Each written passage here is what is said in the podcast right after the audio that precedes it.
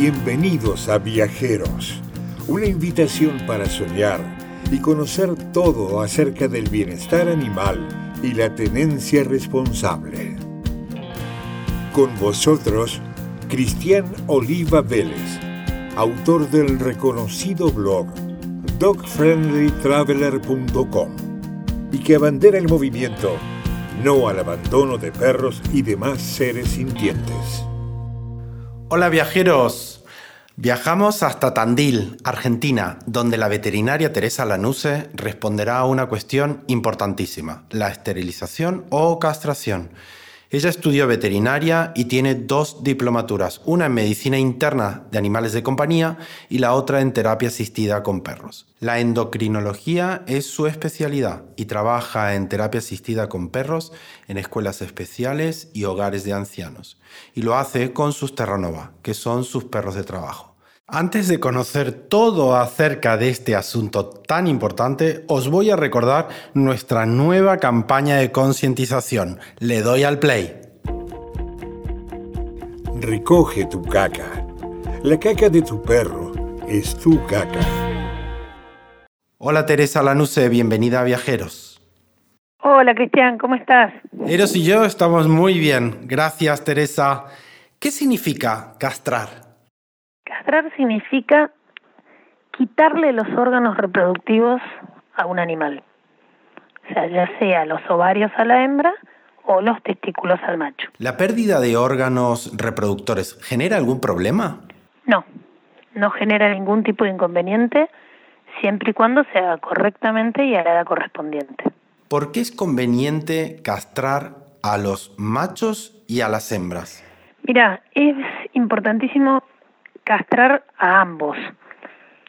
Si bien las hembras tienen, pueden tener cría dos veces al año en cada uno de los celos y pueden tener, o sea, dos camadas al año, los machos tienen una capacidad reproductiva mucho mayor. O sea, el macho, cada hembra que encuentre en celo y la pueda servir, puede generar una camada de cachorros. Por eso es muy importante, como vos bien decís, castrar tanto a hembras como a machos. ¿A qué edad se recomienda esterilizar? Este es un tema, Cristian, que es bastante controvertido. Para mí, eh, que me dedico a la endocrinología, es fundamental que la hembra haya tenido su primer celo y que el macho llegue a su madurez sexual. Estamos hablando castrar a las hembras después del primer celo y a los machos en un promedio de 7-8 meses, para que terminen de crecer y para que terminen de desarrollarse fisiológicamente. ¿Cuáles son los pasos a seguir para llevar a castrar a nuestro perro? ¿Cuáles serían esos preparativos? Si bien la castración es una operación que todos la tenemos como una, una cirugía diaria, hay que tener en cuenta que es una cirugía mayor. O sea, no es una cirugía, es una cirugía sencilla, pero sigue siendo una cirugía mayor. Por lo tanto, el animal va a estar anestesiado y previo a la anestesia es importantísimo hacer prequirúrgicos. Ver cómo está el medio interno de ese animal, sacándole sangre, hacerle si es posible una placa de tórax, hacer una visita al cardiólogo, para asegurarnos el estado de salud de ese animal que vamos a meter a un quirófano y al que lo vamos a anestesiar. Eso sería lo previo. Y una vez que tienes el turno para castrar al animal, es importante que haya hecho un ayuno previo, como para cualquier anestesia. ¿Cuál es tu opinión acerca de los centros de castración gratuitas? Mira, con respecto a los centros de castración gratuita, generalmente son centros de castración masiva. Me parece que son espacios fundamentales cuando estamos hablando de evitar la reproducción de perros que están sueltos en la calle, evitar que la gente de bajos recursos no castre. O sea, lo que está haciendo es fomentando la castración en un ambiente muy grande donde generalmente no se castra. Igualmente, los centros de castración masiva con respecto a una clínica veterinaria tienen diferencias. Yo he trabajado en centros de castración masiva donde vos castras quizá 16, 20 animales en una mañana. Obviamente las condiciones de asepsia o las condiciones de monitoreo, más que las de asepsia, pueden ser impecables en realidad las condiciones de monitoreo de cada uno de los animales se dificultan muchísimo porque vos no tenés la aparatología para estar constantemente encima de cada animal. Entonces, eh, yo prefiero, si uno tiene la posibilidad de pagarlo, hacer la castración en una veterinaria. No sé si es clara mi respuesta. Son maravillosos, pero van a tener la deficiencia de un lugar donde se hace algo en forma masiva. La tarea es fundamental. Tendría que haber muchísimos más de los que hay, quirófanos móviles, como hay en mi ciudad, o lugares, centros de zoonosis donde se castra. Pero también creo que una persona que tiene la posibilidad de llevarlo a castrar a una veterinaria, en, el, en la veterinaria el, el monitoreo anestésico, las condiciones de asepsia, los prequirúrgicos, los postquirúrgicos. O sea, creo que tenés una mayor seguridad. ¿Cómo es el posoperatorio de un macho y de una hembra? El, el posoperatorio va a depender mucho de la edad del animal, va a depender mucho de la idiosincrasia de cada animal y también va a depender mucho de en qué condiciones se durmió en la anestesia. Cuando uno entra a una anestesia muy nervioso, es muy probable que salga también muy nervioso de la anestesia. Entonces, por eso también, mira, esto me lleva al punto anterior. Quizá en esos centros de zoonosis tan grandes, los animales también están mucho más nerviosos previo a la cirugía. Hay muchos olores, hay muchos ruidos y entran más nerviosos a la anestesia y les cuesta más salir. Pero son posoperatorios sencillos, hay que manejar el dolor, hay que tenerlos tranquilos como cualquier posoperatorio y entre 8 y 10 días quitar los puntos. En principio no habría nada más que eso. ¿Qué medidas hay que tomar si se castra a una hembra en celo? Generalmente no debería castrarse una hembra en celo. La presencia de estrógenos hace que sea muchísimo más sangrante. Las hembras en celo solamente las esterilizan los centros de zoonosis cuando levantan hembras de la calle que generalmente son esas hembras que generan esos grupos de perros que terminan andando en la calle porque los machos que no están castrados huelen una hembra en celo y saltan, se escapan de las casas, se pueden escapar del parque a seguir esa hembra. Generalmente esas hembras cuando las rescatan, las levantan los equipos de zoonosis, las castran en celo. Pero uno no debería castrar a su perra particular en celo. Hay que prever la fecha del celo, dejar pasar dos meses y ahí recién castrar. ¿Qué cambios se irán percibiendo después de la castración? Cuanto mayor es el animal en edad, más aprendidas tiene las conductas. Entonces, eh, por eso lo ideal de castrarlos jóvenes, para que no tengan fijadas esas conductas.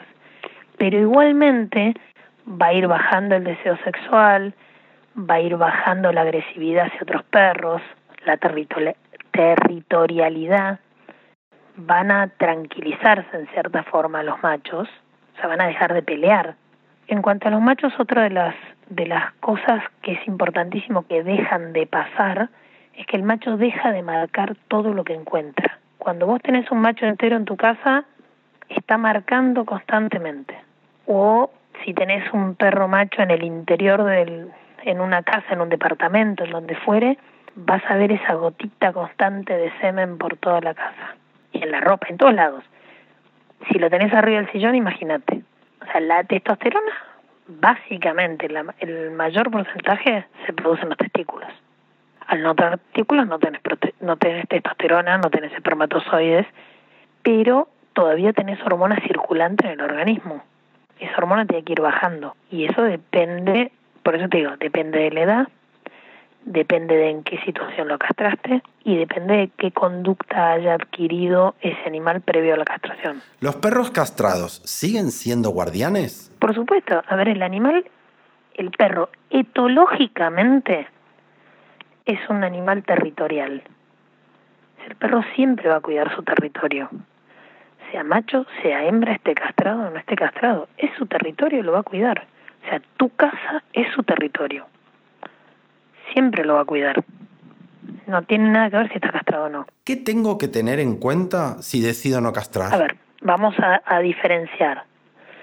Si tenés una hembra y decidís no castrarla, eh, vos querés que tu hembra tenga alguna vez cría porque en algún momento querés tener un hijo de tu hembra. Perfecto. Tenés que tener en cuenta que en el momento en que esa perra está en celo, también tienen que salir a pasear. Y para salir a pasear con en celo, tenés que tener los recaudos necesarios para no molestar, invadir en espacios, claro, donde puede haber machos y alterarlos. Yo he tenido, eh, cuando vivía en Buenos Aires, una hembra entera y era un tema salir a pasear, porque tenías que salir de noche, no podías ir a la plaza, tenías que entrar y salir rápido para evitar molestar o tentar, si es la palabra, a los machos de la zona y generar problemas. Y otro tema que para mí es fundamental es la incidencia del cáncer de mama. Las perras son muy propensas al cáncer de mama por un tema hormonal de convivencia entre estrógeno y progesterona en, durante el periodo del estro, ¿no? del celo. Cuanto más joven se castra la hembra, menor incidencia de cáncer de mama.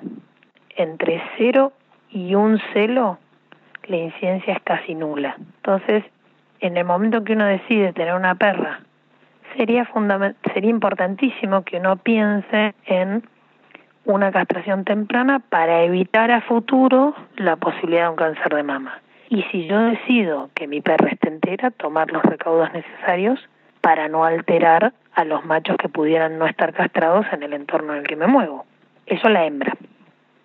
Y el macho, tener cuidado con tener cuidado con otros machos que no se peleen, estar en un lugar muy bien cerrado para que el macho no pueda escaparse, tener la precaución que en realidad la tendrías que tener siempre de pasear con correa y estar en el parque con correa por si aparece una hembra en celo. O creo que para una vida en sociedad es mucho más cómodo si uno no va a tener un criadero, es muchísimo más cómodo manejarte con un animal castrado. Y si creemos que nuestra perra ha quedado preñada, ¿qué debemos hacer? Mira, si la perra ya está preñada, lamentablemente, yo lo que recomiendo es no interrumpirlo al embarazo. ¿Por qué? Porque se pueden generar un montón de problemas endocrinológicos y se pueden generar un montón de problemas en el útero. O sea, todas esas pastillas, inyecciones para hacer abortar la perra, generan todo otro montón de trastornos. Si tu perra, lamentablemente, en las circunstancias que estamos hablando, ¿no? Lamentablemente queda preñada, a los 25 días hacerle una ecografía, ver si está preñada y una vez que tenga esos cachorros poderlos ubicar bien y a los dos meses o una vez que los cachorros se desteten esperar unos 15 días y ahí sí castrarla. Creo que es la forma que aprendes más fácil a que te deje castrar tu perra. ¿Los perros castrados viven más? La hembra, si estamos hablando de la incidencia de cáncer de mama, si evitamos que la hembra tenga un cáncer de mama, la lógica es que va a vivir más. Pensándolo desde ese punto de vista. El macho, yo no te puedo dar un número o una, una incidencia tan clara, pero sí, si vos estás evitando que se escape y lo atropelle un auto, va a vivir más. Si vos estás evitando que salga y se pelee con otro perro, que lo lastime, que termine mal. Yo creo que todas esas cosas hacen a calidad de vida, no solo a cantidad. Podéis encontrar a la veterinaria Teresa Lanuse en su cuenta de Facebook, que es la siguiente, tomar nota, Móvil Tandil. Y si os ha quedado alguna duda, pregunta sin resolver, podéis mandarle un email a la siguiente dirección, terelanuse con doble.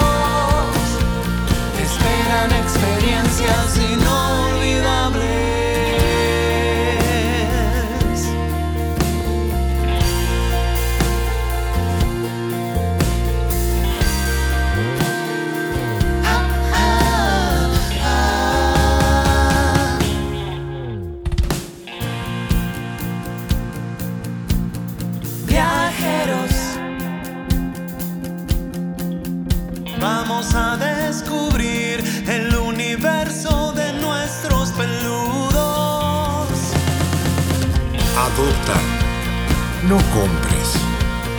Bienestar animal. Tenencia responsable. No al abandono. Recoge tu caca. Viajeros es un podcast para todos. En el próximo episodio entrevistaremos a Lucrecia Mangialavori, una persona que sabe cómo educar a los perros. Si te ha gustado este episodio, suscríbete en tu canal de podcast favorito y compártelo con tus amigos y amigas. Seguro que a muchos les resultará de utilidad. Hasta el próximo encuentro.